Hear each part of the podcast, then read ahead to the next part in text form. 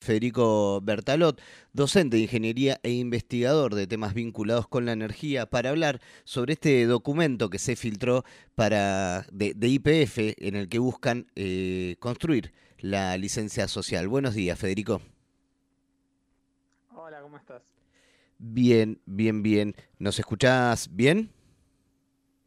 Sí, apenas cortado, pero te entiendo bien. Bueno, bueno, vamos a ir ahí corrigiendo si, si podemos eso. Eh, bueno, consultarte eh, principalmente, ¿no? Eh, este, este documento se filtra. ¿Cuál es la, estrategia que hasta ahora se venía dando IPF antes de, esta, de esto que entendemos que es la nueva estrategia que se va a dar para conseguir la licencia social? Mira, yo creo que mm, la estrategia no ha cambiado radicalmente. Este documento que se filtró es un documento de enero de este año, eh, que se filtró y que sabemos además que IPF lo, expuso en una capacitación interna por Zoom de la que hay registro. Eh, la estrategia quizás al principio de IPF fue tratar de concentrarse en lo que ahora llaman la aprobación más productiva y económica, o sea, decir que eh, la explotación de petróleo en el mar iba a traer más trabajo, más prosperidad para la ciudad y demás, y encontrar una gran resistencia popular, porque nadie se creyó ese chamullo, vamos a decirlo directamente, eh, y la sociedad se fue haciendo consciente de los riesgos que implicaba esa explotación. Eh, quizás lo que podemos decir es que a partir del documento este de enero que se, filtró estos días, eh, se evidencia una estrategia mucho más ofensiva, sobre todo porque eh, admiten en ese mismo documento que están perdiendo, digamos, la discusión frente a la opinión pública y que, que están en una desventaja, digamos, estratégica para dar esa discusión de manera abierta, digamos. entonces deciden recurrir a otros métodos que yo directamente los catalogo como de manipulación de la opinión pública, porque sabiendo que no hay licencia social, que no hay consenso, deciden ya no eh, plantear una discusión abierta, democrática, sino directamente buscar, por ejemplo, uno de los elementos que dicen es, eh, vamos a conseguir gente que hable desde lugares aparentemente neutrales, pero que sea beneficiosa para la, exploración y la explotación de, de petróleo. Ese es uno de los ítems centrales donde dicen, bueno, veamos si podemos encontrar un discurso que parezca neutral y objetivo, pero que nos favorezca, y eso repliquémoslo a través de, los medios.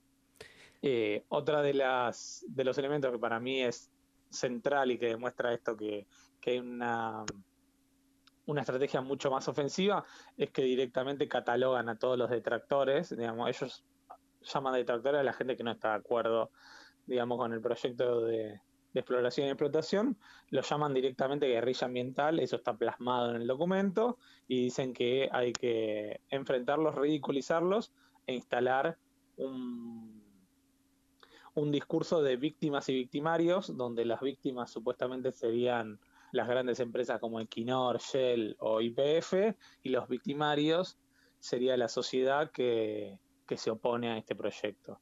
Entonces ahí uno ve que la, estrategia es mucho más ofensiva y directamente de, estigmatización y cerrar el debate eh, para construir una licencia social ficticia, artificial.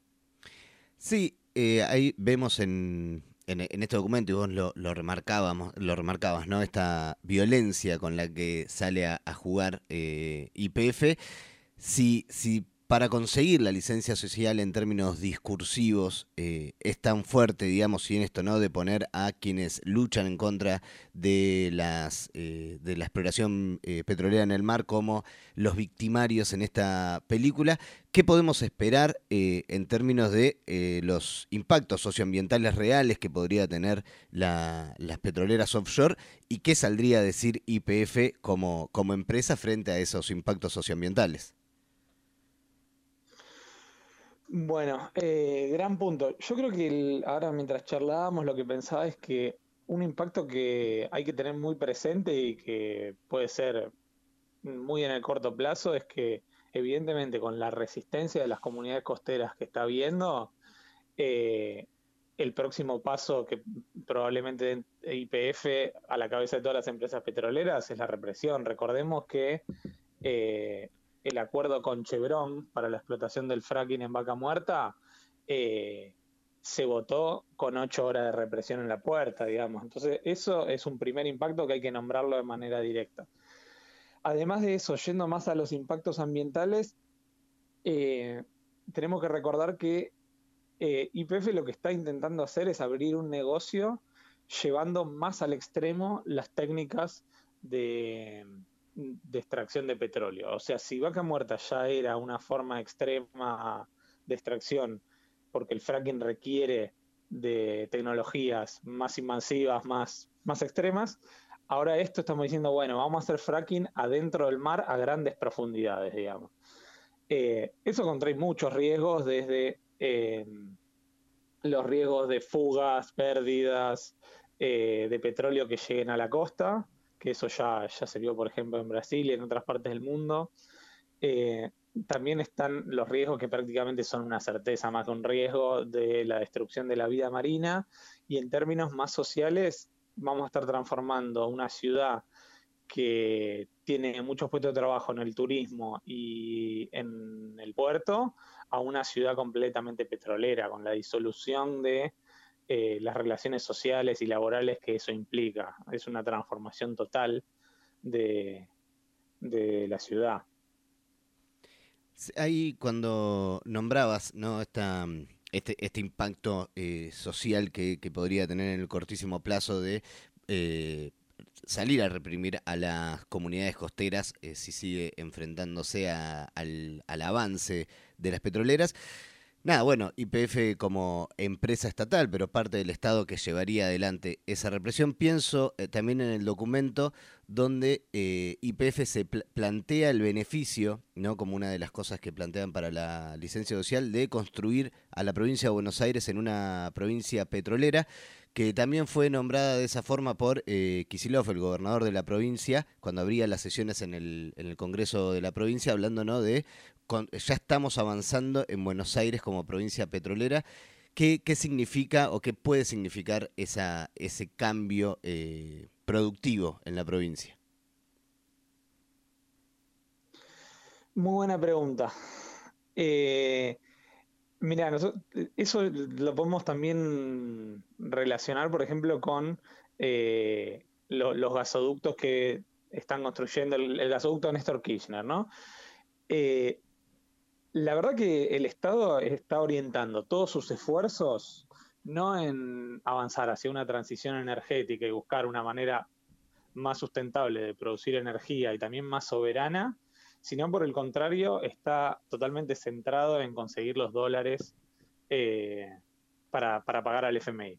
Entonces, la, orientación general es de seguir profundizando en el petróleo en todos los territorios del país, o sea, así como puede ser Buenos Aires, eso también puede abrir la puerta para la explotación de petróleo en algunas provincias del litoral, donde hay algunas exploraciones o algunas informaciones en las que podrían haber yacimientos, eh, y eso sería de un grandísimo impacto. Cuando ya es grande el impacto que estamos teniendo en la Patagonia con vaca muerta, eh, los impactos locales, la contaminación, toda la, corrupción y el negociado que se genera con la gestión de los residuos, eh, estaríamos exportando ese modelo a gran parte del país. Para mí sería sumamente nocivo y además es un, modelo de patas muy cortas. Eh, porque para conseguir esos dólares de hoy, que van a ir todos al Fondo Monetario y que no van a implicar ningún desarrollo, eh, vamos a estar directamente liquidando los recursos y, los recursos acuíferos sobre todo, que van a ser estratégicos, digamos, en, las próximas décadas. Eh, yo creo que la, los grupos que creen que puede haber alguna forma de desarrollo con la matriz fósil están totalmente equivocados y tienen una mirada ilusoria muchas veces de que en el sur nos podemos desarrollar de esa manera, en el sur global puede existir alguna forma de desarrollo con la matriz fósil, pero no tiene sentido desde el punto de vista que ya en un mundo donde los impactos globales de esta industria son grandísimos y nos están impactando, por ejemplo, con las sequías que estamos viviendo ahora, pero puede ser con inundaciones o puede ser con eventos extremos del clima, a eso le vamos a sumar todos los impactos locales que ya sabemos que tiene esta industria. O sea, yo lo que creo es que hay que avanzar rápidamente eh, en una transición energética que tiene que estar eh, alineada directamente hacia las eh, fuentes renovables. Con respecto a, las transiciones, las posibilidades de transición, también pensándolo desde el sur global, ¿no? En esto que, nombrabas, eh, y no, no ser simplemente quienes brindan la posibilidad de que el norte haga la transición y nosotros nos quedamos con, los pasivos. Eh, ¿Qué se puede esperar de IPF en la industria del litio? Buena pregunta. A ver, yo creo que no se puede esperar mucho de una empresa que si bien tiene participación estatal, lo primero que hay que recordar es que es una sociedad anónima, eh, que como te decía, IBF fue la cabeza de playa del fracking en Vaca Muerta y que recordemos que ese acuerdo lo firmó con Chevron en un acuerdo secreto. Justamente ser sociedad anónima le posibilita hacer esto a espalda de la sociedad y alejarlo de cualquier participación popular, ciudadana y demás. Ahora estamos viendo que IPF intenta ampliar el negocio siendo la punta de lanza para instalar eh, la explotación petrolera en el mar, que ya sabemos que hay dos o tres eh, empresas transnacionales que ya están vinculadas, ¿no? Equinor, Shell, Total y demás. Entonces, en definitiva, siempre es abrir un negocio para que después continúe una extracción privada transnacional. ¿Qué podemos esperar en el litio? Yo creo que más o menos lo mismo. Mientras la orientación estatal general sea la de poner en el centro, conseguir eh, divisas para el pago al Fondo Monetario Internacional, no podemos esperar nada distinto. Esto no quita que eh, IPF Litio pueda tener algún aporte particular científico o tecnológico en materia de litio, porque es cierto que los recursos humanos y el sistema científico-tecnológico en Argentina tienen mucha potencialidad, pero lo que no podemos esperar es que avancemos hacia una real transición energética porque estamos subordinados a los intereses de estas empresas de los países centrales que no están interesadas en avanzar en una transición, sino en seguir explotando hasta la última gota de, de petróleo y en todo caso el litio como un subsidiario de esa estrategia, pero no como, como un elemento central para ninguna transición. De hecho, eh, hay alrededor de 20 proyectos eh, litíferos en Argentina, YPF tiene participación en uno o dos, y recordemos que Argentina es uno de los países que prácticamente no tiene retenciones al litio comparado con los otros países de la región. Entonces ahí se ve que no hay una, política ni de desarrollo, ni de transición, ni mucho menos, sino que es una política absolutamente extractivista y PF estaríamos colaborando desde esa orientación estatal. Yo creo que mientras no tengamos una IPF con control de los trabajadores, control de los usuarios y control de las comunidades locales, es muy difícil que se avance hacia una discusión transparente, democrática, en el sentido de la transición energética. Federico, antes de despedirnos, eh, si no sé si hay algún otro tema en, materia ambiental o energética que esté preocupando a la comunidad científica y que no, se esté charlando en los medios, como por lo menos para dejar planteado. Eh... Em, mira, em, temas que preocupan a la comunidad científica hay muchos. Creo que la semana que pasó eh, hubo un tema que por ahí no tuvo mucha difusión, que es eh, las anomalías que se están registrando en las temperaturas globales del planeta, que son una nueva demostración de que el clima tal como lo conocíamos nosotros está, roto directamente. Eh, son anomalías que observadas que se observan una en 200.000 veces. Eh, Y además, hace también la semana pasada se publicó un estudio que hablaba de que en 2030 probablemente no haya hielo en el Ártico durante seis meses, lo cual es una barbaridad. Y recordemos que el hielo del Ártico es uno de los resortes que tiene el planeta para intentar adaptarse o acomodarse o amortiguar eh, el, cambio climático y la actividad humana.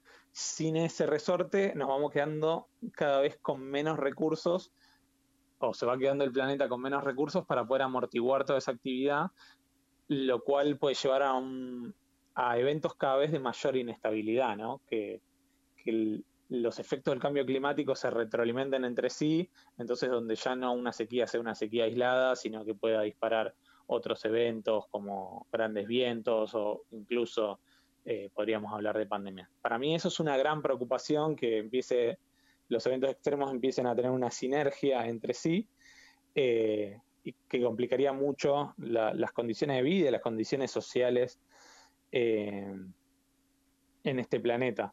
Por eso ahí también hay que señalar que en términos energéticos particularmente, yo creo que a partir de la guerra en Ucrania eh, hay un consenso de todos los países capitalistas de volver a la explotación de fósiles, volver a la explotación de petróleo, no asumir riesgo de ningún tipo con la transición.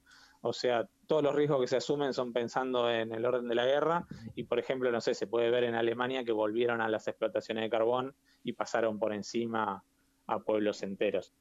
Eh, para mí lo que hay que dejar bien en claro es que hay que enfrentar a la industria fósil, que hay que enfrentarla ya, que hay que parar las emisiones y que no hay mucho tiempo. Para mí ese es como una de las cuestiones centrales que, que son los desafíos de nuestra época.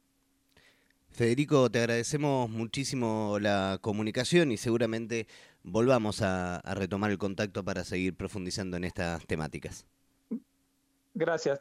¿Me permitís que agregue una cosita más? Sí, sí, sí. Eh, quiero invitar a, todas las personas que habiten las comunidades costeras del mar argentino que este fin de semana se va a estar haciendo un encuentro en las grutas que se viene organizando desde hace varios meses por todas las comunidades, que justamente se va a charlar sobre todo sobre el tema de eh, este avance que hay de explotación petrolífera eh, en el mar argentino, que vale la pena organizarse, que vale la pena luchar, que si se llegó hasta acá y IPF está tan preocupada por no conseguir la eh, licencia social es justamente porque hay organización y conciencia del otro lado y que, esta lucha se puede ganar, así que bueno, invitar a, los oyentes que estén escuchando esto a participar de ese encuentro de comunidades costeras en las grutas.